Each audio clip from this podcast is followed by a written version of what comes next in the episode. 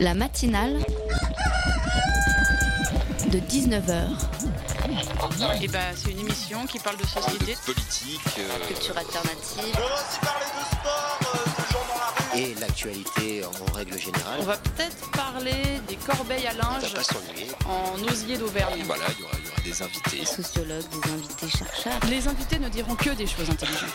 Ça va peut-être s'étriper un peu de temps en temps, mais La matinale de 19h, du lundi au jeudi jusqu'à 20h sur Radio Campus Paris. Nous qui sommes nés dans les années 90 sommes la génération des réseaux sociaux. À 13 ans, nous avons commencé à traîner sur des forums, à nous rassembler par groupe, à suivre nos passions. Qu'importe le sujet, le bon vieux site Forum Actif nous a tous réunis, fans d'Harry Potter, de plomberie, de littérature sud-américaine ou de grosses cylindrées. Avec l'arrivée d'MSN, on a dialogué entre aficionados et sous le regard affolé de nos géniteurs, passant des nuits entières à s'échanger nos rêves et nos angoisses d'adolescents. Facebook est arrivé, les forums sont morts, relégués au triste sort de simples foires aux questions que l'on consulte en dernier recours avec des questions comme comment change-t-on une ampoule à baïonnette? ou encore ça me gratte par en dessous, pensez-vous que c'est grave? Avec le temps, avec le travail, nos sites de réseaux sociaux sont devenus des agrégateurs de contenu disponibles sur les smartphones qui ont remplacé nos ordinateurs. Internet est partout, nos téléphones vibrent continuellement dans nos poches et nous les saisissons avec la vague angoisse existentielle de louper quelque chose, quoi que ce soit, du monde que nous nous sommes choisis. Ce week-end, les réseaux sociaux et les informations se sont mêlés en une matière inextricable, ont vibré de concert dans un furieux bourdonnement de mort et de violence. En faisant défiler notre mur d'actualité, l'on a vu les vidéos de policiers espagnols qui traînaient des femmes par les cheveux et jetaient des hommes dans les pour les faire sortir de bureaux de votes improvisés pour un référendum sur lequel on ne s'était pas réellement renseigné. À 14h, le bourdonnement sourd nous a parlé de deux femmes tuées au couteau au milieu de la gare Saint-Charles de Marseille. Entre-temps, on avait visionné rapidement, trop rapidement, la vidéo d'un homme ayant blessé plusieurs personnes à bord d'une voiture bélier au Canada, après avoir poignardé un policier qui l'avait renversé. Le bourdonnement à nouveau résonnait dans la nuit et ce matin, pour ajuster le compte des victimes de la fusillade de Las Vegas, alors où je vous parle 50 morts et plus de 200 blessés. Alors à mon simple niveau et devant tant d'horreur, que vous dire, que partager comme billet d'humeur, comme édito Peut-être simplement que ce week-end, j'ai pris ma voiture pour aller voir des amis à Caen, jeunes parents débordants d'amour qui se consacrent pleinement au premier mois de leur petite Laura, adorable gamine aux yeux d'un bleu éclatant. Je peux vous dire qu'après déjeuner dimanche, ses parents sont sortis avec elle sur la terrasse et qu'ils ont fait le tour du petit jardin en la tenant chacun par une main, par une main pardon, pour sécuriser son pas de débutante, ses hésitations et son étonnement d'enfant pressé de dévorer la vie qui s'offre à elle. Et je peux vous assurer qu'alors qu'elle marchait vers moi et que mon portable a vibré dans ma poche, je ne l'ai pas Vous êtes sur le 93.9 FM. La matinale de 19h, le magazine de Radio Campus Paris. Au programme de cette matinale de 19h, deux invités, Guillaume Coudray, qui, je vous le dis en confidence, est déjà à côté de moi à la table de cette matinale, présent ce soir pour son livre Cochonnerie aux éditions La Découverte, une enquête sur l'industrie agroalimentaire qui nous fournit toutes ces délicieuses saloperies qu'on adore s'enfiler ici à Paris par planche de 18 euros aux tables des brasseries. À 19h34, Lucas viendra nous résumer, nous résumer sa journée sans voiture, délicieusement passée à flâner dans plein d'endroits parisiens qui lui aura habituellement valu de se faire écraser par un livreur pressé. Et puis en deuxième partie d'émission, on reçoit la metteuse en scène Lucie Berelovitch et deux de ses comédiennes et comédiens, Claire Bluto et Thibault Lacroix, pour leur pièce Un soir chez Victor Hugo. Cet écrivain abondamment barbu et célébré du 19e siècle chante du romantisme français politisé jusqu'aux oreilles. Avant, comme chaque semaine, de refermer cette matinale tardive par la chronique d'un homme, Pitoum, notre Victor Hugo à nous, en moins barbu mais tout aussi engagé. Sera, sera Ne vois-tu rien venir? Ben si, mon vieux, c'est la matinale de 19h, tout voile dehors, sur Radio Campus Paris. filmer les usines Nestlé, même pas en rêve. C'est là où il faut pas filmer les usines parce que c'est quand même trop moche. C'est trop moche à voir. Ah ben, c'est pas beau. Parce que nous, les Ouais. usines de jambon, Si. ça nous intéresse. Mais vous les vous emmenez pour les montrer. Oui, Oui. filmer, non. Et pourquoi donc? Pourquoi? Parce que la dimension industrielle dégoûte les consommateurs. C'est l'aile ou la cuisse? Non, c'est pas ça. Non, parce que nous, on peut tout vous montrer, on a absolument rien Ah. Sauf que pour le consommateur, Oui. la dimension industrielle Ouais. Est un peu incompatible avec l'idée qui se fait de sa cuisine, de la Bah, petite... euh, c'est la réalité. Ah, vous pensez qu'ils pensent que leur jambon acheté sous vide, il est fait dans des petites Si, cuisines il euh, est fait pareil. Simplement, il est fait en dimension industrielle. Ouais. Donc, faut pas donner à voir les images parce que c'est pas Ouais, spécialement. c'est un peu l'aile ou la cuisse, quoi, en fait. Ça fait peur. Ça fait pas peur. C'est pas sympathique, c'est pas joli. Ça fait pas cuisine chez nous. Ah, Ça fait pas cuisine chez nous. Extrait de l'émission de Cache Investigation présentée par Super Edis Lucet sur France 2, émission à laquelle vous avez activement participé, Guillaume Coudray. Est-ce qu'on me murmure à l'oreille? À mes côtés, à la table de cette matinale, Dario, notre intervieweur de la rédaction de Radio Campus Paris. Vous avez lu Cochonnerie, le livre de Guillaume Coudray traitant du business de la charcuterie et de ses liens avec euh, l'industrie chimique. Je sens que je vais ressortir de cette euh, première partie en homme brisé, trahi par euh, ses idoles. Bonsoir à tous les deux et bienvenue dans cette matinale de, de 19h. Bonsoir. Vous êtes magnifique. Cochonnerie, comment la charcuterie est devenue un poison C'est aux éditions La Découverte. Guillaume Coudray, le, la réalité est à l'image de l'extrait qu'on vient d'entendre, les grands industriels contre la cuisine de chez nous. Oui, alors hélas, euh, ce n'est pas que les grands industriels. Ce serait, ce serait mieux en fait si on pouvait euh, dire que c'est juste un problème des charcuteries industrielles.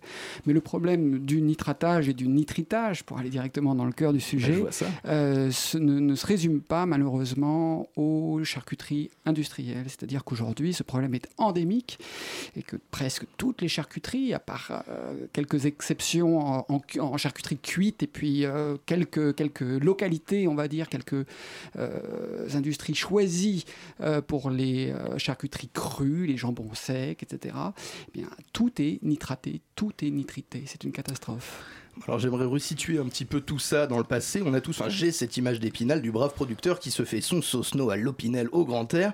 Euh, Qu'est-ce qui s'est passé entre les deux? On a une date, une époque où les choses ont changé, où mon brave producteur était déjà cancéreux. Qu'est-ce qui s'est passé? Oui, on a une époque où tout change en fait. Alors c'est pas une époque. Ma bonne c'est- dame. C'est pas, c'est pas sur 10 ans. Ça se passe essentiellement euh, par l'industrialisation des charcuteries. C'est-à-dire que, pour euh, retracer rapidement ce que je raconte dans, dans- dans- dans ce livre, ce que- ce que j'a- ce qu'on pourrait appeler une sorte d'histoire politique des charcuteries, hein, ce bouquin, euh, ce que je raconte, c'est qu'au 19e siècle, les charcuteries sont devenues industrielles avant tout à Chicago. D'accord? Et à partir de ce moment-là, elles sont devenues très peu chères. Et systématiquement, elles ont été nitratées, c'est-à-dire traitées au salpêtre, au nitrate de potassium. Et ces charcuteries traitées au nitrate de potassium sont beaucoup plus faciles à faire et faciles à manipuler que les charcuteries naturelles qu'on savait faire avant. Et quand elles sont arrivées en fait en Europe, ces charcuteries de Chicago. Alors, on utilisait déjà hein, parfois du salpêtre dans certaines charcuteries européennes, mais quand elles sont arrivées vraiment de façon euh, générale sur le marché européen, Au français, début du XXe siècle voilà, fin du 19e, c'est-à-dire euh, 1890, il y a des vraiment. euh, L'Europe essaye de résister, on essaye de mettre des barrières douanières, mais ces charcuteries.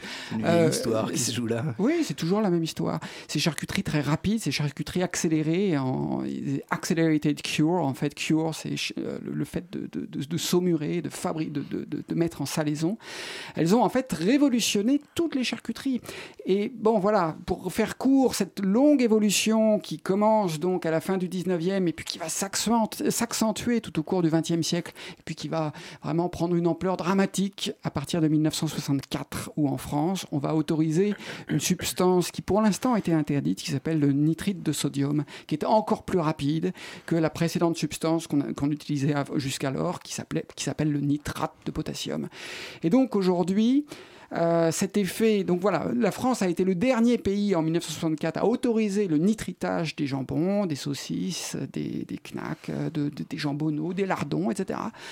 Aujourd'hui, presque tout, tout ce qu'on trouve dans les supermarchés, à part voilà quelques produits dont je parlais tout à l'heure, le jambon de Parme, le jambon de Saint-Daniel, euh, quelques jambons secs ou crus choisis, tout est systématiquement traité soit au nitrite, soit au nitrate, soit les deux. C'est terrible, ça me donne déjà faim. Dario, votre première question. Euh, tout d'abord, bonsoir. Et Bonsoir. qu'est-ce qui vous a donné envie de mener cette enquête et d'écrire ce livre? Euh, Parce que j'ai- cru comprendre que ça fait des années que vous bossez sur le sujet. Ouais, ça fait des années. Tout vient, alors c'est une longue histoire, ce genre de sujet, euh, ça, ça, ça naît d'abord dans, dans les limbes, tout vient d'une enquête euh, préalable que j'avais fait en, en 2000 euh, dans un petit archipel qui s'appelle les îles Féroé, où je m'étais déjà intéressé, donc déjà je travaillais sur des questions épidémiologiques, c'était dans le cadre d'un film documentaire, et je m'étais intéressé à certains composés euh, nitrosés, euh, voilà, donc ça c'est 2000, et puis j'avais beaucoup lu, rencontré des épidémiologistes qui déjà s'intéressaient à certaines substances qui naissent euh, c'était pas les nitrosamines et les nitrosamides dont on va parler, c'était d'autres substances. Et déjà, ça m'avait comme ça vraiment beaucoup intrigué. J'avais beaucoup lu de littérature scientifique sur ces questions. de fabrication des saucisses. Mais avait commencé- Excusez-moi, mais, Oui. mais pourquoi aux îles Féroé Ah, c'est une, c'est une longue histoire. Pour des C'est- vacances, c'est- pour des non, vacances. non, non, c'était déjà, de- je, je travaillais déjà sur des questions d'épidémiologie. Les, les îles Féroé, c'est un petit archipel. Il n'y a pas que le football aux îles Féroé. Euh, c'est un petit archipel de 18 îles qui, dans l'histoire de l'épidémiologie, pour plusieurs raisons, euh, a joué un rôle intéressant dans l'épidémiologie. Pour rappeler à vos auditeurs, ça n'est pas l'étude des épidémies, c'est une sorte de sociologie, on pourrait dire la sociologie appliquée à la médecine, d'accord? C'est pas l'étude des épidémies, c'est épi, donc sur, démos, euh, la population. Donc c'est la façon dont les maladies touchent ou ne touchent pas une population. Et c'est à tel point présent qu'on peut en faire une étude sociologique aujourd'hui? L'épidémiologie, y a- y a- on va dire, il y a deux, il y a deux, il y a deux volets. On pourrait dire, il y a l'épidémiologie strictement quantitative, donc on va faire des études de cohorte, on va faire. Et puis il y a une épidémiologie sociale, on, on pourrait dire presque de, de la sociologie appliquée à la, à la médecine. Bon, moi je travaillais là-dessus, c'était ça ma formation, de faire de la sociologie politique. Et en travaillant sur les îles Féroé, donc où j'avais passé un an et demi à étudier euh, certains événements médicaux, euh, donc voilà, j'avais croisé ces problématiques de charcuterie et santé. Quelques années plus tard, fast forward, je reprends cette question euh, vraiment sur, euh, dans le cadre d'un- travail de film documentaire. Donc là, on est en 2010. Je retravaille dessus et je m'aperçois que euh, la, voilà, on va dire la, la certitude, les certitudes scientifiques sur certains composés nitrosés ont vraiment progressé. À l'époque, en 2010, il venait d'y avoir un nouveau rapport du WCRF, le World Cancer Research Fund, puis un rapport du CIRC, le, Centre international de recherche sur le cancer, qui tous les deux montraient un état de certitude en fait sur la dangerosité de, des charcuteries euh, qui m'a vraiment m'a intrigué si vous voulez. Je me disais mais comment il est possible qu'on ait à la fois les experts des deux plus grands corps scientifiques qui disent finalement ces produits sont absolument dangereux? 2007 il faut comprendre le WCRF donc cette grande organisation américaine disait avoid. Les charcuteries les processed meats À éviter. avoid. À éviter. D'accord? 2010 de nouveau un rapport donc sur des composés vraiment sur les composés nitrosés qui disait que c'était cancérogène en classe 2. Donc si vous voulez, je me suis dit, tiens, comme c'était vraiment troublant de voir à la fois ce degré de certitude dès que je parlais aux scientifiques, ce degré de certitude dès que je plongeais dans la littérature scientifique, et en même temps une absence de prévention primaire, c'est-à-dire une absence de, de, débat et d'annonces au- euh, ouvertes à la population sur le fait que ces produits étaient dangereux. Donc c'est ça qui vraiment, je me suis dit, tiens, c'est très étrange, pourquoi est-ce que c'est comme ça? Euh, J'ai commencé de façon très naïve, et puis j'ai commencé à comprendre qu'il y avait en fait beaucoup de, de non-dits et beaucoup de gens qui trichaient sur, euh, sur ce qu'on ne disait pas. Dario. Et pour compléter euh, cette chronologie, euh, le 12 octobre 2015, 22 experts du CIRC classent donc la charcuterie en, catég- en catégorie 1 cancérigène pour l'homme. Oui. Euh, Au ce qu'il faut- côté, au côté du tabac et de l'amiante. Oui, mais ce, ce sur quoi, Dario, il faut bien insister auprès des, des auditeurs, c'est que quand le CIRC, donc d'a- d'a- d'abord rappeler, si on a le temps, rappeler Une l'histoire. minute avant la pause musicale, mais allons-y. Je vais dire, parce que c'est important de comprendre ce que c'est que le CIRC, c'est pas un petit labo. C'est pas- créé par De Gaulle. C'est De Gaulle qui l'a créé, c'est Pompidou qui l'a inauguré. C'est un énorme projet pour l'humanité, pour on pourrait l'appeler l'ONU du cancer, si vous voulez. C'est une tour à Lyon, dans un quartier euh, qui est presque dédié au cancer, à la recherche sur le cancer. C'est pour trouver exactement les causes du cancer.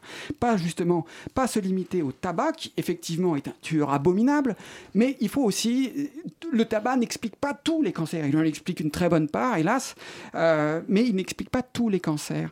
Et donc, De Gaulle comme ça, euh, euh, poussé par, par euh, certains résistants euh, qui avaient travaillé avec lui, a voulu créer une organisation pour isoler très précisément, puis communiquer au public le plus large de, de- toute la planète les causes exactes du cancer afin qu'on puisse faire de la prévention primaire, c'est-à-dire éviter les expositions. On revient sur le CIRC, sur De Gaulle et euh, sur nitrate et nitrite dans quelques minutes. C'est l'heure des sélections musicales de Radio Campus. Ne bougez pas d'une oreille. La matinale de 19h, le magazine de Radio Campus Paris.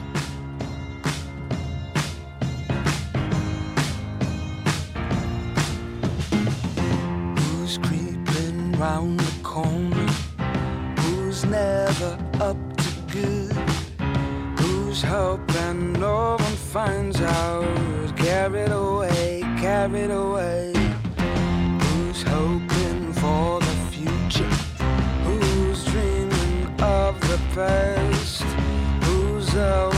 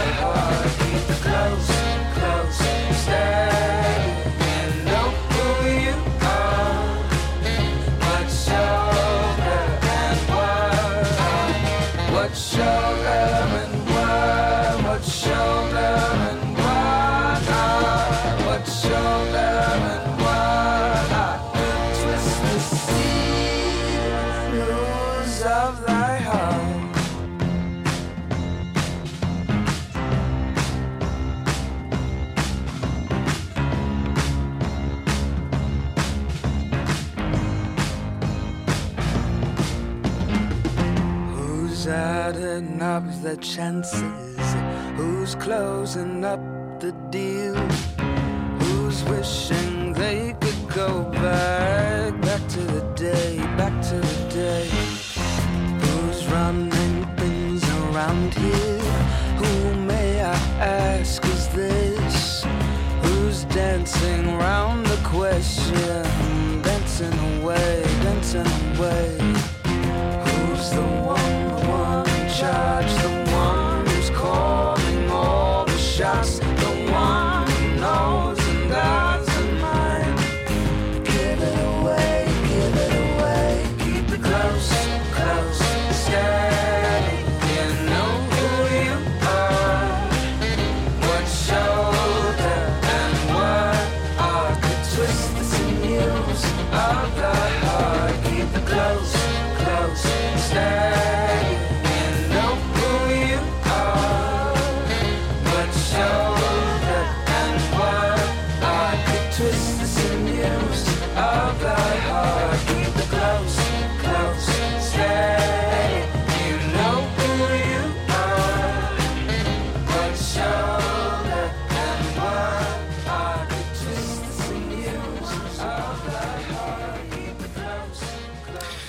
Tiger de John Moon sur le 93.9 FM, vous écoutez la matinale de 19h. La matinale de 19h, le magazine de Radio Campus Paris.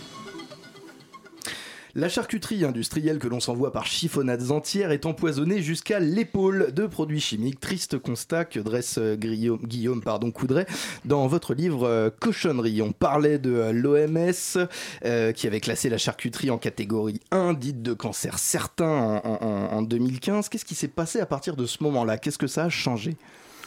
Ce que ça a changé, c'est Est-ce que, ça a changé quoi que ce soit? Bah, ça a changé quelque chose dans la mesure, en pour la France, ça a changé pour l'essentiel, c'est que l'ANSES, notre agence sanitaire nationale, quelques mois après, a déterminé que 25 grammes par jour était la consommation recommandée maximale pour un adulte. 25 grammes, c'est moins qu'une knack, d'accord? C'est un peu moins Une qu'une demi-tranche de jambon. C'est une demi-tranche Ça- ça- de ça ne jambon. suffira pas. Ça ne- non, ça ne vous suffira pas. Et en fait, c'est beaucoup moins que la. Et c'est pour ça que l'ANSES a recommandé ça. C'est que euh, aujourd'hui, on est à, un- à une consommation qui est juste une consommation moyenne chez les Français. Mais il faut bien comprendre qu'il y a beaucoup de gens qui n'en mangent pas, soit pour des raisons confessionnelles, soit juste par goût, qui ne mangent pas de charcuterie. On a une consommation moyenne qui est un petit peu au-dessous de 50 grammes. Mais bien plus que les 25 grammes recommandés par l'ANSES. Pardon, je vous interromps. Le nitrate et le nitrite sont présents. Est-ce qu'ils sont présents dans d'autres produits que le porc ou c'est justement la question confessionnelle exclue euh? Alors, il faut vraiment clarifier un truc qui est très très important, qui est fondamental. Une fois qu'on a compris ça, on, on- on- On on peut se débrouille chez nous. Non, mais on se débrouille beaucoup mieux après pour naviguer dans les articles de presse aussi. C'est que c'est pas le nitrate, c'est pas le nitrite eux-mêmes qui sont cancérogènes. C'est la réaction. C'est pas donc le nitrate et le nitrite eux-mêmes, on peut en donner, on peut en consommer. Euh, alors le nitrite pose d'autres problèmes, mais le nitrate, on peut en trouver par exemple même dans des légumes. C'est pas ça le problème. Le, nitrate et le nitrite, on peut en donner à des rats pendant des années. C'est pas, vont pas développer un cancer pour ça. Le problème, c'est que le nitrate et le nitrite donnent naissance dans la matrice viande, c'est-à-dire quand ils rencontrent les molécules de la viande, euh, ça va être des amines, des amides et le fer surtout, le fer de la viande, d'accord? Ce qu'on appelle l'hème. C'est- Il y a beaucoup de fer, c'est pour ça qu'on mange de la viande en fait. Bon, quand on met du nitrate et du nitrite, les- le- le- ce qu'on appelle du NO, c'est-à-dire quelque chose qui dérive du nitrite ou du nitrate par le nitrite, hein, sans rentrer dans les détails chimiques, euh, le NO va réagir avec les molécules de la viande. Il va donner naissance à trois types de molécules qui, elles, sont cancérogènes. D'accord? Donc, qui sont les nitrosamides, avec un D, les nitrosamines, qui sont les plus célèbres, euh, avec un N, nitrosamine, donc c'est quand les, le- les éléments nitrés rencontrent des amines.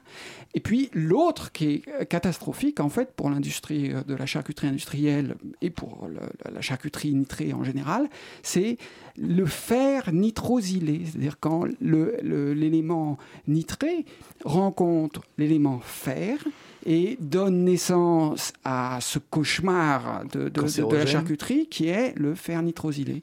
Euh, ce qu'il faut comprendre, donc voilà, c'est que ce n'est pas le nitrite, ce n'est pas le nitrate qui sont eux-mêmes cancérogènes, c'est ces trois molécules qui apparaissent dans la matrice viande de la rencontre entre les protéines ou les molécules de la viande et le nitrite. Et pour finir là-dessus, il faut comprendre que une grande partie de la, co- de- de la communication du lobby des charcuteries nitrées, ça va être justement vraiment de tricher là-dessus et de dire mais vous inquiétez pas parce que du nitrate, vous en mangez d'autres sources. C'est une, c'est une véritable honte parce qu'en fait, c'est pas du tout ça le problème. On s'en moque qu'on mange du nitrate d'autres sources. Le vrai problème, c'est est-ce que les, les- est-ce qu'on mange du fer nitrosylé, est-ce qu'on mange des nitrosamines, est-ce qu'on mange des nitrosamides et, le, ce- et même si on peut maîtriser plus ou moins les nitrosamines ou les nitrosamides, le fer nitrosylé, lui, on n'a pas encore de, de solution pour, pour le maîtriser. Pas encore de recette magique, Dario. Mais alors, est-ce que euh, le fait d'avoir d'avoir écrit ce livre, d'avoir fait toutes les recherches et le- d'avoir aidé Elise Lucet dans la conception de son, de son, de son cachet investigation vous a fait changer personnellement votre manière de consommer Euh, bien sûr, moi j'avais aucune idée. Vous êtes à la carotte depuis des années. Non, non, pas du tout. Moi, non, pas du tout. Moi, j'aime beaucoup. En fait, j'a- j'adore les charcuteries. Je pense que d'ailleurs, euh, j'aurais pas, je me serais pas autant passionné pour toute cette histoire si si j'avais pas eu un, un goût prononcé pour pour les charcuteries. Mais le le, le bah, moi, je prends quand je mange des charcuteries. Alors, bien sûr, j'en mange pas des tonnes de toute façon, mais euh, je vais manger du parme. Le parme, c'est pas non plus hyper compliqué à trouver. hein. Il y en a dans tous les supermarchés. Alors voilà, c'est ce que j'allais dire. Mise en situation, je suis un consommateur lambda, je vais à mon supermarché du coin, qu'est-ce que j'évite, qu'est-ce que je prends? Est-ce que c'est partout? Est-ce que c'est terminé, qu'on finira tous avec un cancer colorectal? Ou est-ce qu'il y a des moyens déjà au niveau des supermarchés, peut-être des initiatives locales, des choses qui sont en train de se faire pour contrer, un peu combattre ce problème? Bien sûr, bah, ça dépend où vous habitez en fait. Si vous habitez en province euh, et que vous avez un producteur euh, qui fait les choses bien, qui fait du jambon, euh, par exemple un transformateur, qui fait du jambon euh, ou des charcuteries sans nitrate, sans nitrite. Ça veut dire il s'est formé. Ça veut dire il pas. Ça veut pas dire que demain, si vous ou moi on se met à faire du jambon, on peut tout d'un coup fabriquer juste du jambon avec du sel. hein. C'est un métier en fait charcutier. Donc ils apprennent, les gars, ils apprennent à faire du jambon sans nitrate, sans nitrite, comme on faisait avant en respectant des règles d'hygiène précises, en respectant des règles d'abattage, en, ré- en respectant des règles de réfrigération pendant la fabrication. Et là, ils font un super jambon. Pour mais, répondre- mais ça veut dire, excusez-moi, ça, ça veut dire des délais de production plus longs, donc ça veut dire du retour sur investissement qui, est, qui profite moins. Dans la crise actuelle qu'on connaît au niveau du port, vu les chiffres qu'on a eu en 2016, est-ce que c'est réaliste? Est-ce que c'est possible? Est-ce qu'on peut pérenniser ce genre d'activité? Mais euh, est-ce qu'on peut pérenniser le. Dites-moi oui, mais j'attends qu'on me dise oui. Mais évidemment qu'on peut.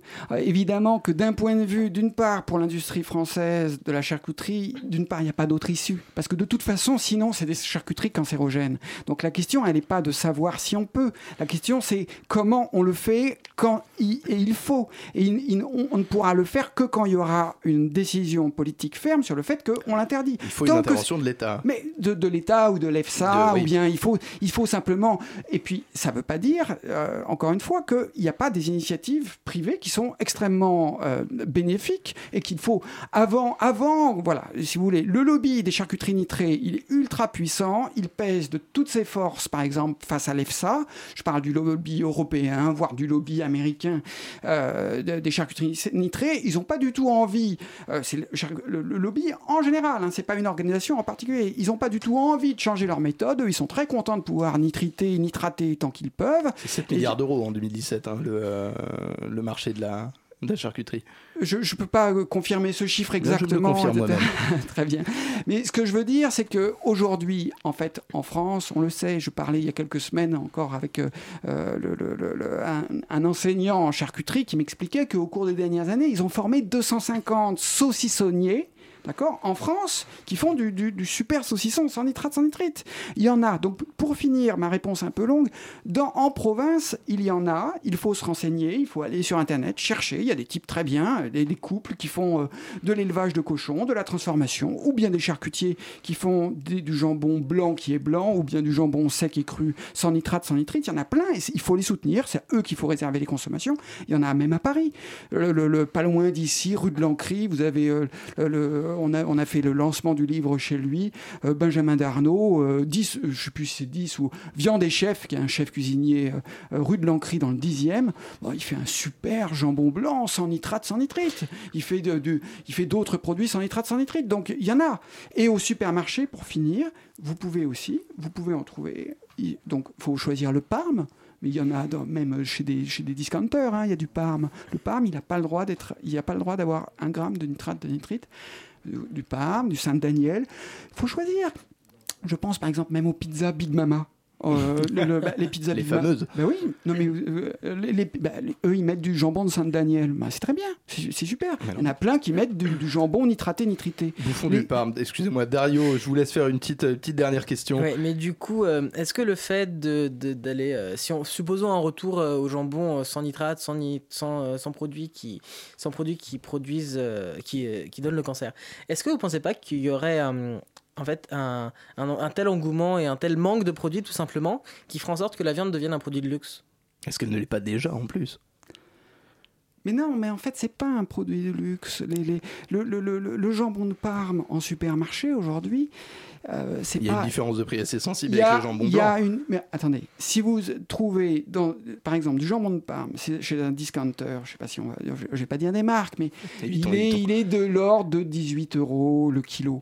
Mhm. Mais quand vous prenez du jambon sec ou du jambon cru de marque dans un supermarché, il est dans, les mêmes gammes de prix. C'est pas le- le- le- le- les saucissons sans nitrate, sans nitrite, quand ils sont faits proprement, quand ils sont faits sur les marchés, quand ils sont, il n'est pas plus cher.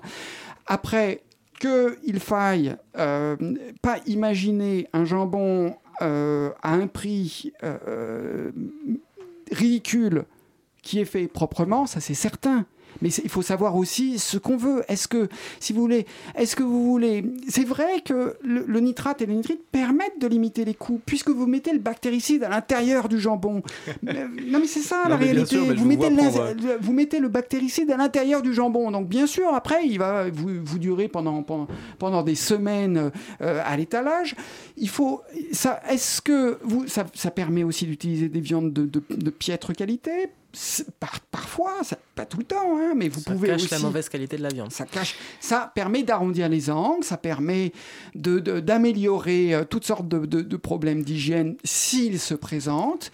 Donc effectivement, ça baisse les coûts. Mais si vous voulez, nos- les, les agriculteurs et les éleveurs français ont déjà du mal à vivre en, en vendant le cochon tel au prix. euh, le, le prix est souvent inférieur à leur prix de revient. Donc déjà, ils sont en difficulté. Si à un moment ce qu'il faut comprendre, c'est que ce nitritage et ce, nitratage systématique contribue à pourrir ce système et à faire un système de charcuterie qui, euh, qui marche à l'envers, où finalement, le, le seul critère, c'est le prix. Ce qui, ce qui n'est- pour répondre à votre question, le- seul critère en alimentation, ça peut pas être le prix. Il faut que ça soit la Il faut que qualité. ce soit la qualité. Je vous remercie, Guillaume Coudray. Je sens que ce cri de colère euh, est passé. J'en suis assez content moi-même. Merci d'avoir accepté notre invitation. C'est toujours un peu trop court, c'est parti. hein. Je le rappelle, votre livre Cochonnerie, comment la charcuterie est devenue un poison, est en vente aux éditions La Découverte pour le prix risible de 18 euros. Achetez-le, vous, vous mangerez moins gras, euh, vous vous aimerez plus. Merci, euh, Guillaume Coudray. Merci à Dario Merci, de la merci. rédaction de Radio Campus Paris d'avoir mené cet entretien à mes côtés. Petite euh, page musicale tout de suite, maintenant.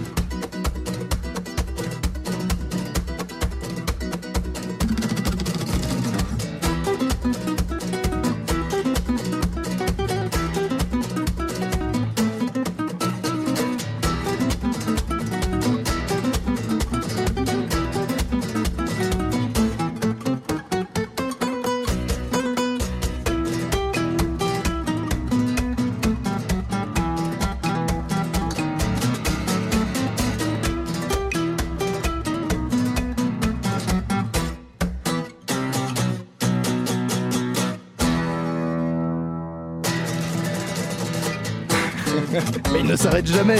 C'était Tanuman de Rodrigo I. Gabriela sur Radio Campus Paris. Il est exactement 19h34 et 22 secondes. La matinale de 19h, le magazine de Radio Campus Paris. Si vous étiez dans les rues de Paris hier, vous avez peut-être fait la drôle d'expérience d'entendre les voix des passants et les chants des oiseaux. C'est normal, c'était la journée sans voiture, plus aucune voiture dans la rue. Enfin, quasiment plus aucune. Bonsoir Lucas. Bonsoir François. Tu t'es baladé dans les rues de la capitale hier. Est-ce que tu peux nous en dire un peu plus sur cette journée particulière? Oui François. Pour la troisième année consécutive, une journée sans voiture était organisée hier à Paris à l'initiative de la mairie et du collectif Paris sans voiture. Les règles étaient simples, entre 11h et 18h, la circulation était interdite aux voitures et aux deux roues motorisées dans l'ensemble de la ville. Seuls les transports d'urgence, les VTC, les taxis, les bus, les Ouibus, les bus touristiques, les commerçants munis d'autorisation, les personnes qui déménagent, les serruriers, les plombiers et ma grand-mère étaient autorisés à rouler. Bon, j'exagère, je suis un peu vache. Parce qu'en vrai, il y avait très peu de voitures dans les rues. Je sais de quoi je parle, j'étais dehors toute la journée. Il est 11h08 à ma montre. Je sors de chez moi. Normalement, ça commence à 11h. Voyons voir où ça en est. Je vois que des cars, je vois pas de voiture, effectivement. Je vois un vélo, je vois des gens qui traversent. Tiens, il y a deux messieurs en costard avec un joli brassard orange. Bonjour messieurs. Je peux vous aider deux ou trois questions? Comment ça se passe depuis ce matin? Bah, on va dire pour l'instant ça va, ça se passe très très bien. Les gens sont. euh, À part, on a eu un petit incident avec un commerçant qui, qui voulait forcer le passage. Ah oui, parce que lui il travaille. Oui, il travaille, mais il peut comprendre. C'est pas, on veut pas le laisser euh, entrer. On sait pas, c'est un commerçant ou pas. Il est venu avec un véhicule privé. On ne pourra pas le savoir. On lui a demandé un justificatif et il veut pas se justifier. Ah, sans l'autorisation, il peut pas passer. Si, il peut passer. Si, euh, il, il a juste seulement à nous ouvrir son coffre, comme quoi il a de- du matériel ou quelque chose à livrer. Mais lui, il veut pas. Il y a un manque de respect. Il veut euh, foncer sur les agents. D'accord, forcément c'est un petit peu, un petit peu brutal. Voilà. Bon, ça part mal. Il est à peine midi et il y a déjà des complications. Tout le monde ne comprend pas s'il faut avoir une autorisation, ou bien s'il faut ouvrir son coffre pour prouver qu'on travaille, ou bien même s'il faut faire les deux. Mais bon, à part ça, et en dépit du fait que la mairie n'ait pas jugé utile d'augmenter le nombre de transports en commun ni de baisser leurs tarifs, la plupart des Parisiens ont joué le jeu. Les gens marchaient sereinement sur la chaussée, il y avait moins de bruit que d'habitude, les plus courageux avaient même sorti leur vélo malgré la pluie. On pouvait presque sentir le parfum des fleurs. Je crois que c'est une très, be- très belle initiative pour réduire la pollution et pour aussi rendre plus jolie, plus festif la ville. On peut écouter le vent dans les arbres et tout ça, ça rend plus naturel. C'est c'est vraiment euh, un plaisir. Ah, c'est super bien. C'est la première fois qu'on voit des Champs-Élysées comme ça sans voiture, c'est super bien. La vision n'est pas la même. Pour des cyclistes, c'est génial parce que ça arrive jamais euh, en temps normal de pouvoir, euh, de pouvoir être tranquille sur, sur les rues de Paris. Quoi. Enfin, c'est vrai que. Est-ce que vous avez pu visiter d'autres endroits que d'habitude Euh, Est-ce que vous avez pu aller à, à d'autres endroits? Ah bah oui, carrément. En fait, euh, je viens quasiment jamais dans l'ouest de Paris, donc. Ben, descendre les Champs-Élysées en plein milieu, c'est agréable. Vous pensez qu'on devrait l'appliquer à plus de jours? Non. Non, il y a des gens qui travaillent tous les jours et qui ont besoin de, des rues et pour circuler. Comme on pouvait s'en douter, il y a les ravis d'un jour, mais aussi ceux qui ne sont pas totalement convaincus. Oui, mais ça, il y en a toujours. À commencer par ma grand-mère. Gna je suis déçu parce que normalement, le dimanche, avec mon chien, on joue à compter les Twingo. Mais hier, il n'y avait pas de Twingo. Comment on fait quand il n'y a pas de Twingo, hein? Merci, madame la mère. Ah, bravo, euh, mettons de côté les sentiments des uns et des autres. Arrêtez de parler à votre grand-mère comme ça d'ailleurs. Ouais, t'as raison. Posons-nous les bonnes questions. Cette journée sans voiture a-t-elle vraiment été utile? Pour l'association indépendante Air Parif, qui s'occupe de surveiller la qualité de l'air à Paris, la réponse est oui. Ils affirment qu'il y a eu jusqu'à moins 25% de dioxyde d'azote par rapport à un dimanche normal. Même constat chez Bruit Parif, qui s'occupe de la pollution sonore. L'énergie sonore a été réduite de 20% en moyenne sur l'ensemble de la journée. C'est bon, je t'ai convaincu? Bah, pas mal, ouais. je sais pas si ces quelques heures d'abstinence ont suffi à contrebalancer les tonnes de dioxyde d'azote rejetés dans l'air les 364 autres jours de l'année. Mais merci Lucas, merci à vous. La matinale de 19h. Le magazine de Radio Campus Paris. Du lundi au jeudi jusqu'à 20h. Oui, je vous remercie Lucas. Ce studio est rempli à rabord, tant de personnes, je les présenterai tous dans le respect des lois républicaines. Lucie Berilovic, vous êtes metteuse en scène et vous êtes venue accompagnée de deux de vos actrices et acteurs, Claire Bluteau et Thibault Lacroix. Bonsoir à vous trois. Bonsoir. Magnifique, c'était très beau. Et bonsoir à Arthur de la rédaction de Radio Campus Paris à mes côtés pour vous poser quelques questions sur cette pièce. Tout le monde va bien? Bonsoir, bonsoir, tout va très bien. Merveilleux, j'en suis ravi, ça me fait plaisir. Ça s'appelle Un soir chez Victor Hugo, c'est au théâtre La Loge, métro Charonne, du 3 au 12 octobre. H, un soir chez Victor H. Ah, pardon, Non, il faut pas- fallait pas dire que On c'était Victor. Hugo. Parce que quand vous êtes entré, Thibault Lacroix, je me suis dit, bon sang, mais c'est Victor Hugo, bien sûr, c'est pour ça. Un soir chez Victor H, un poète dont Merci. on ne révélera pas le nom de famille. C'est au théâtre Dr. La Loge. Absolument. Du 3 au 12 octobre, levé de rideau à 19h, c'est très mal poli d'arriver en retard, arrivé donc à 18h30. Première nouvelle, pour moi qui n'ai pas suivi avec une terrible ferveur la carrière de Victor Hugo, Victor Hugo était un fan de euh, spiritisme. Lucie Berilovitch, euh, vous nous racontez ça? Oui, alors en 1853, Victor Hugo et sa famille euh, étaient en plein exil et après Bruxelles et Anvers, ils sont partis à Jersey où pendant deux ans, de 1853 à 1855, ils ont vécu dans la maison Marine Terrace, qui est décrite comme une grande maison blanche en bord de mer battue par les vents. Dans cette maison, Delphine de Girardin, euh, une muse parisienne des salons parisiens, vient les initier au spiritisme. Au début, personne n'y croit. Victor Hugo est particulièrement sceptique. Et puis Les grands après, esprits sont sceptiques. Merci Thibault Lacroix. Et puis après, plusieurs expériences, euh, comment dire, euh, sans résultat concluant. Une première séance de spiritisme commence où ils entendent Léopoldine, donc la fille morte, leur parler. Victor Hugo déclare après cette séance que aucun esprit ne peut se moquer de l'amour euh, d'un père pour sa fille. Et à partir de là commencent des séances de spiritisme qui durèrent donc deux ans, euh, avec un acharnement et une passion absolument incroyable. C'est-à-dire que ça durait des nuits entières et ils ont fait ça quasiment tous les jours. Euh, au bout de deux les, ans, Les nuits sont longues en exil. c'est ça. Surtout quand il pleut tout le temps. Au bout de deux ans, euh, un voisin qui s'appelle Jules Alix, euh, qui participait régulièrement aux séances de spiritisme, est arrivé avec un était couteau. domestique chez, chez les Hugo, il paraît. Ouais. Et il est arrivé avec un couteau en essayant de poignarder toute la famille. Victor Hugo s'est dit qu'à partir de là, peut-être, ces séances de spiritisme pouvaient déclencher voilà, des réactions un c'est peu limites. chose. Et ils ont arrêté. Voilà. Et il déclara plus tard que cette fenêtre ouverte, c'était cri- c'est- c'eût été criminel euh, de la fermer, n'eût été justement euh, les malencontreux événements auxquels il a dû faire face. Thibault Lacroix, je sens que vous avez envie de parler avec cette voix de Stentor qui vous caractérise depuis le, le début de cette deuxième partie. Vous interprétez Victor Hugo dans la pièce de Lucie Berilovitch. Qu'est-ce qu'on lit, qu'est-ce qu'on retient de l'homme, de sa carrière, des événements de sa vie pour se préparer à endosser un rôle pareil? Euh, moi, je l'aime beaucoup, mais euh, je dois dire que c'est la posture, moi, qui m'a qui, qui m'a plu chez Victor Hugo, parce que c'est quand même un homme de la posture. Posture Donc, que vous conservez, vous sortez de répétition, à ce que vous avez dit pendant la pause musicale. je- euh, oui, euh, oui, alors ça, c'est une imposture. Normal, c'est bon. Mais la, la posture qu'il a voulu avoir sur son temps, c'est celle que, que, qui, qui, qui m'intéresse et qui me fait rire. Je, je, je cerne un Louis de Funès. Je sais Dans- pas chez pourquoi. Victor Hugo. Non, je- dans le Victor, oui. Quand vous, Merci. quand vous parlez de la posture, vous parlez de la posture euh, politique ses, et ses positions, ou aussi euh, son, sa posture par rapport à l'art, le côté touche-à-tout, qui fait à la fois du poème, à la fois euh, du roman, du... Ah oui, oui, oui. Alors là, La on peut peinture. de Mmh, la peinture. exactement. tout. Et on a été euh, à la maison de Guernesey parce que celle de Jersey n'existe plus. Et on a vu avec Lucie une inscription dessus qui nous a fait beaucoup rire. C'est j'ai raté ma vocation. J'aurais dû être décorateur. Et on lui dit bah non, t'as pas raté ta vocation. Je Ça crois va. Ça va. Claire Bluto, vous jouez Adèle Hugo. C'est bien ça, vous nous présentez votre personnage en quelques phrases. Je vais avoir la même question qui est une question pour des acteurs. Comment est-ce qu'on prépare ça? Euh, alors, la préparation a été très très intéressante pour moi sur ce rôle parce que euh, on a eu la, la chance euh, de pouvoir avoir accès euh, à la librairie de la maison de Victor Hugo qui est Mhm. euh, à côté de Bastille et, et donc j'ai eu accès aux archives et aux textes de, du journal intime d'Adèle Hugo, euh, donc qui a écrit euh, quatre, euh, quatre volumes, on va dire, euh, de, sur quatre ans, dont les deux ans en fait de, de ces années d'exil.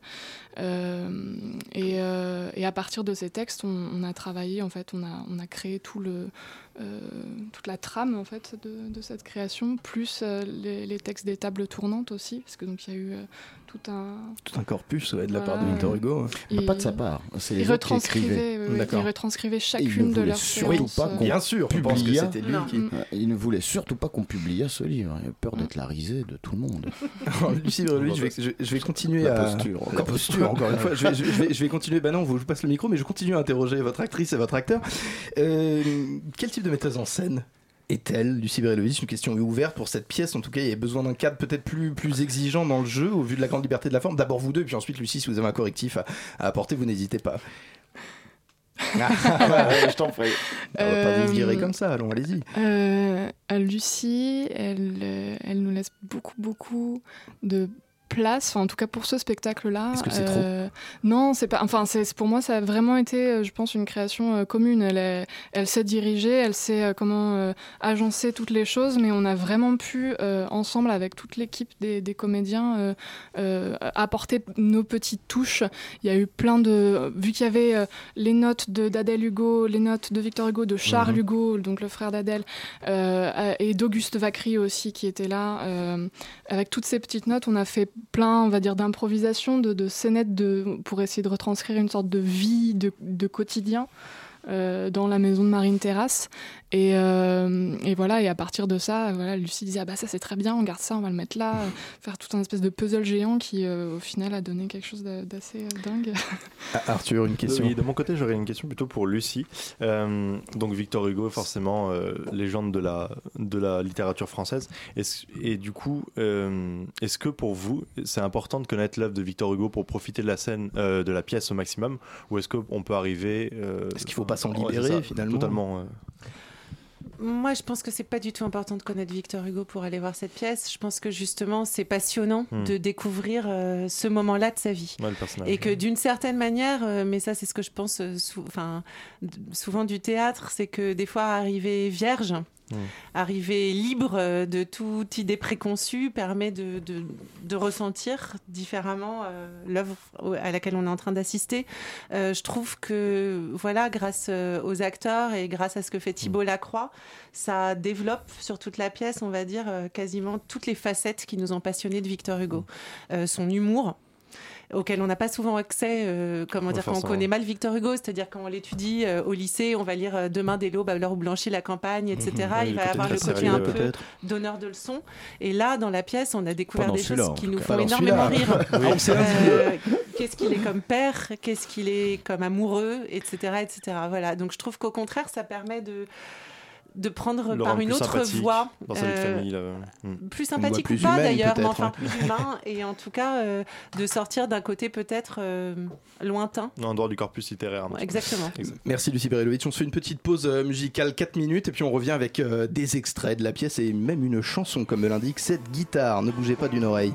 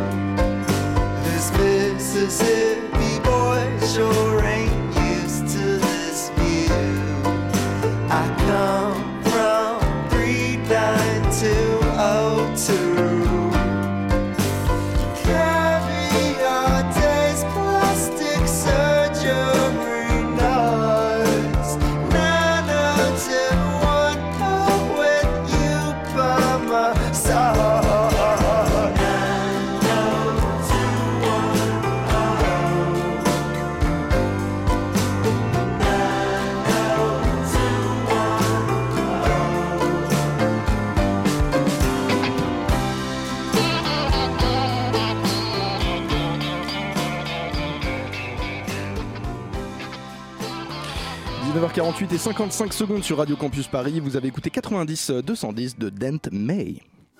La matinale de 19h, le magazine de Radio Campus Paris. Trois invités pour cette deuxième partie de la matinale de 19h, la metteuse en scène Lucie Berelovitch, la comédienne Claire Bluto et son partenaire de jeu Thibaut Lacroix pour la pièce Un soir chez Victor Hugo. Un soir chez Victor H. Excusez-moi, il faut surtout pas dire que c'est un soir chez un homme barbu plus, qui a euh, beaucoup compté dans le romantisme français du 19e. Euh, au théâtre de la loge métro Charonne, c'est sur la ligne 9 à côté euh, de Bastille du 3 au 12 octobre. Thibaut, vous m'avez dit que vous vouliez rajouter quelque chose, rajouter. À propos de mon amie Lucie Berelovitch, qui est metteur en scène, et que, que je me dis, c'est quand même normal qu'elle s'intéresse à Victor Hugo parce qu'elle est un peu touche à tout aussi. Euh, c'est pas pour rien qu'on a créé la compagnie des Trois Sentiers qui essaye, euh, avec euh, ses moyens du bord, de ramener beaucoup de choses qui sont pas que du théâtre. Alors, euh, Alors, pa- pa- parlez-nous peut-être un petit peu de cette, de, de cette compagnie que vous avez créée. Je le précise à nos auditeurs. Pitou nous a rejoint dans ce studio. Il a une chronique à 54. S'il lui prend l'envie d'intervenir pour dire quelques bêtises, je n'en serai pas le dernier. Désolé. Euh, cette compagnie, donc, les trois. Les trois Ouais, sentiers, trois les trois sentiers. chemins, les trois glorieuses, les trois, Ouais, les trois sentiers. ouais, ouais. Pourquoi? Comment? Dans Bah, quelle étagère? Ah bah, euh, euh, bah, parce que justement, on voulait faire ce- dans une clairière euh, poétique euh, faire se rencontrer plusieurs arts. Alors Victor Hugo, d'ailleurs, c'est la deuxième que tu montes. Hein, euh, tu as monté euh, Lucrèce Borgia et là maintenant c'est euh, c'est un soir chez Victor H. Enfin bon voilà. euh, Voilà, bah merci. Écoutez, euh, très bien. Bah, moi, euh, je, je suis ravi. Euh, j'ai une question. Et c'est assez familial. Et donc voilà, là, vous allez vous retrouver dans quelque chose d'assez familial. Hein, Ouais. parce qu'on est chez Monsieur Victor H. Alors voilà, on parle d'un- spectacle déambulatoire. Il a été, ah, il s'adapte en fait aux lieux que Ouais. vous rencontrez, dans lesquels vous êtes employé, dans lesquels vous venez jouer. Comment ça se passe exactement? Ça veut dire qu'à Paris, vous allez déambuler? Vous En fait, euh, ça a été créé dans des châteaux. Et donc, il y avait une première partie en plein air euh, où on traversait un lac. Et euh, Victor Hugo A tirait la une barque avec les comédiens. C'est la photo qu'il y a pour l'affiche Ouais. justement d'un soir chez Victor H avec la, la famille à l'intérieur. Et voilà, et ça s'est adapté à chaque lieu. C'est la première fois qu'on le fait dans un théâtre. C'est la première fois qu'on le fait à Paris. Et donc, la première partie, on vous laisse la découvrir, mais effectivement, elle sera en plein air. Et Il elle faut venir un petit peu en avance. de Ah, la famille je le Victor répète. Hugo. Et la deuxième partie est une transformation totale du théâtre de la Loge en un salon. Et donc le salon de la famille Hugo. Et donc l'idée, c'est de convier les spectateurs à une heure partagée avec la famille Hugo à l'intérieur de leur salon. En compagnie de, de- de- Victor j'ai cru comprendre que vous vouliez peut-être, qui sait, vous emparer de ces ondes FM pour euh, nous interpréter quelque chose. Je le rappelle, il y a beaucoup de musique dans cette pièce de théâtre et euh, vous en êtes. euh, ou alors vous deux, ou alors ils se font des grands signes, mais on est à la radio, ça ne marche pas du tout. Mais faites-vous des. Oui. Alors comme j'en ai deux à Bon. dire, je vais Bon. encadrer le, le- le- le moment. C'est d'un, c'est machisme. C'est d'un- ouais, c'est- c'est mon père, il m'entoure d'une grande bienveillance. D'accord, très bien. Vrai, Ben, on, est, était on est avec la, on est avec la bienveillance. très bien. Alors, allez-y. alors, on dit pas Victor Hugo parce que c'est Victor H, parce que c'est un proscrit. hein. il est proscrit de France, enfin il s'est proscrit lui-même. Et il va sur une île où il y a justement beaucoup de, de Syriens, euh, je veux dire de, de proscrits. Et il Merci. dit, et il dit étranger, que signifie ce mot? Hein, Que sur ce rocher j'ai moins de droits que dans ce champ? Quoi? J'ai passé ce fleuve, ce sentier, cette barrière, cette ligne bleue ou rouge visible seulement sur vos cartes, et déjà les arbres, les fleurs et le soleil ne me reconnaissent plus? Quelle ineptie de prétendre que je suis moins homme sur un point de la terre que sur un autre. Alors vous me dites, nous sommes chez nous, et vous n'êtes pas chez vous. Où? Ici. Vous n'avez qu'à creuser une fosse, et vous verrez que la terre me recevra tout aussi bien que vous. C'est une actualité assez frappante. Ouais, euh. Donc vous êtes vous aussi dans le, dans le politique. Claire est-ce que vous voulez un micro Vous aurez un retour. Elle ne, elle ne veut pas de. Elle veut le casque. Je ne suis pas exactement sûr de ce qui se passe dans cette émission. Je ne suis plus en contrôle de, de- de rien du tout. C'est un petit morceau euh, de guitare qui fait partie Non, euh, du, du spectacle. On ne met pas le casque. On met pas le casque. Allez, on a une petite minute de est guitare. magnifique ta chanson. N'est-ce pas, mon amour, que la nuit est bien lente quand on est au lit seul et qu'on ne peut dormir On entend palpiter la pendule tremblante et dehors les clochers d'heure en heure gémir. L'esprit flotte éveillé dans les rêves sans nombre. Dans cette ombre où manque tout soleil le sommeil pour vous faire oublier la nuit sombre, ni l'amour pour vous faire oublier le sommeil.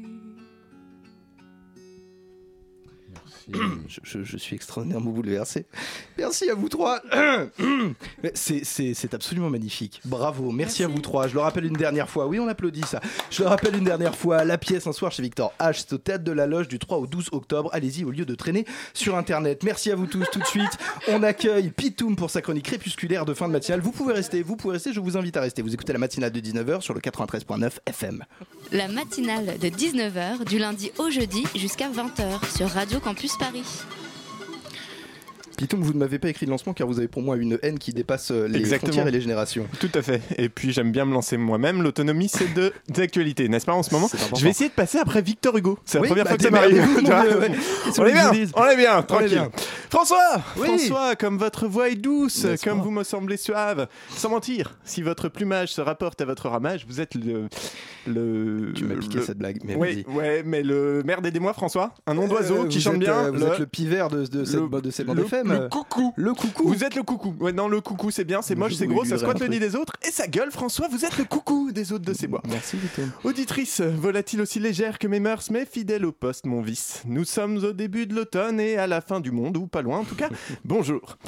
Ah, que ça me fait plaisir. Que ça me fait plaisir de te retrouver, auditrice, après ces trois longs mois d'absence où il ne s'est rien passé, hein, heureusement Ah, pour rien. ma verve, compte tenu par une ceinture de chasteté radiophonique hein, qui m'aurait empêché en cas d'événement marquant, voire franchement dégueulasse, de cracher ma bile et tirer la sonnette d'alarme. Moi, le Edward Snowden autoproclamé de Campus Paris, aussi prompt à lancer des alertes que bien des- vous. oui, bah oui. À lancer des alertes que des super likes sur Tinder, guettant sans fatigue les frémissements d'une insurrection populaire ou d'un match avec une fille d'accord, qui serait l'un comme l'autre la promesse enchanteresse de nuits brûlantes sur les pavés et sous les draps. Magnifique. Alors, je vous vois venir, François, avec vos bottes de gargamel, radiophonique, prêt à schtroumpfer le modeste chroniqueur que je suis. Je ne trouve jamais. Vous insurgez Pas au travail, en si, si, je sais. Vous insurgez. Comment ça, pas d'actualité cet été Mais enfin, c'est n'importe quoi. Branleur de pacotille, et Trump, et la Corée du Nord, et Barcelone, et Londres, et le CETA, et la loi travail de le retour, et. Jeanne Moreau. Et vous allez me traiter de tous les noms d'oiseaux, hein, c'est la thématique Je- du jour, Je n'hésiterai pas. qui vous passent par la tête. De l'inote. Vous ne suivez pas François. Avec votre Fatigué. véhémence et votre méchanceté toute moaxienne, vous allez me traiter de cracheur de débilité congénitale, d'un culte affligeant de la bande FM, d'Anouna du 93.9. On Ce- ce à quoi je vous répondrai avec le verbe et la poésie qui me caractérise, ta chatte. Ah, j'avais C'est dit pas vrai. de. Mais Ah, oui, mais oui. Je vous hais, Pitoum. Mais oui, je sais. C'est vrai, quoi. Non, ouais. Bien sûr, il s'est passé des trucs cet été. Alors, entre autres, l'autre allumé oran- orangeâtre qui, devant l'ONU, organi- euh, organisme qui tente tant bien que mal de se faire s'entendre des pignoufs aux égaux surdimensionnés, gavés de pouvoir, se gargarisant de leur succès personnel aux dépens des peuples du monde. Devant cet, organisme qui tente désespérément de faire du monde un truc qui donne un peu moins envie de se tirer une balle. Entre l'autre allumé, disais-je, de la Maison-Blanche qui déclare qu'il va nous coller une opération chirurgicale façon ablation de la Corée du Nord, et puis Kim Jong-un qui s'entête à faire péter des têtes nucléaires depuis qu'il s'est lassé de lâcher des caisses dans son bain pour faire des bulles. Je vous en prie, mon Comme quoi, il vient de dépasser le stade Ah, anal, et c'est un, Oui. un- une personne sur, sur quatre, c'est pas non, mal. Non, mais ils sont partis, les deux. Alors, Donc, dis-moi. oui, donc qui, je me suis perdu. Qui il dépasse le stade anal, c'est un signe de maturité. Entre le CETA qui s'annonce comme une catastrophe aussi économique qu'écologique et les perturbateurs endocriniens, entre les bombes artisanales de l'EI et l'attentat social du gouvernement avec la loi travail, il y a eu des choses. Mais entendons-nous bien, auditrice, comme tout bon médias qui se respecte, je considère sans fausse pudeur que ce ne sont que des anecdotes dès lors qu'on ne me laisse pas de temps d'antenne pour en parler. Bah. Bref, euh, qu'est-ce qui se passe dans le monde en ce moment? J'ai plus de temps, donc alors oui, ah ben, il y a la Catalogne évidemment. Alors la Catalogne, je te refais pas le topo, hein, volonté de référendum pour l'indépendance, l'État flippe, dit non, les gens vont quand même voter, les flics tapent sur les citoyens, normal, Une on a l'habitude. Heureusement, heureusement, notre président est prompt à se révolter contre les régimes qui usent de la violence contre les mouvements contestataires, comme il l'a si bien montré cet été avec le Venezuela. Et donc, il a fermement condamné cette répression policière. Hélas, non, Pitoum. En fait, il a apporté son soutien officiel et entier à Mariano Rajoy. C'est même le Non. seul chef d'État européen qui l'ait fait aussi ouvertement. Ah. Eh ben bon, oui. merde, j'ai plus de chronique. Ah bah, Euh, bon, alors le président a dit on n'en parle pas, on n'en parle pas. Euh, sinon, on me dit dans l'oreillette qu'une fusillade vient d'avoir lieu à Las Vegas. hein, un type qui a confondu la roulette et la roulette russe. 58 morts, 515 blessés. Bah, celui qui avait misé sur le 2 rouge remporte le jackpot. Merci à vous, Pitou. Vous êtes le Victor H de cette émission. Comme le temps passe vite, il y en a un qui se retourne dans sa tombe. Absolument. Il y a une heure à peine, on se découvrait comme des amants fébriles et c'est déjà terminé. Vous avez la tête ailleurs. Bientôt, vous nous ferez des infidélités avec l'équipe de pièces détachées qui arrive euh, juste après nous à 20h. Comment pouvez-vous nous faire ça, nous, après tout ce qu'on a vécu? J'aimerais remercier toutes les personnes qui ont participé à cette émission Elsa Landard, Nina Beltram, Dario et Arthur. Bien sûr, Pitoum et Lucas aux chroniques. Sans oublier PH. Vous croyez vraiment que quelqu'un peut faire quoi que ce soit à notre réalisateur, véritable chaîne centenaire de cette émission? Que non, il est solide comme un roc et soyeux comme de la flanelle fraîche. Tout de suite, ces pièces détachées. Ça va, les amis? De quoi parle-t-on ce soir? Oui, ça va, bah, on espère que les, spé- que les auditeurs vont vous faire, vont vous faire une grosse infidélité pour écouter. Mais si c'est vous, c'est pas grave, ça reste en famille. Pour écouter Daniel Janto, qu'on reçoit le nouveau directeur du T2G, le théâtre de Gennevilliers. Merci à vous. Adios, compañeros. C'était la matinale.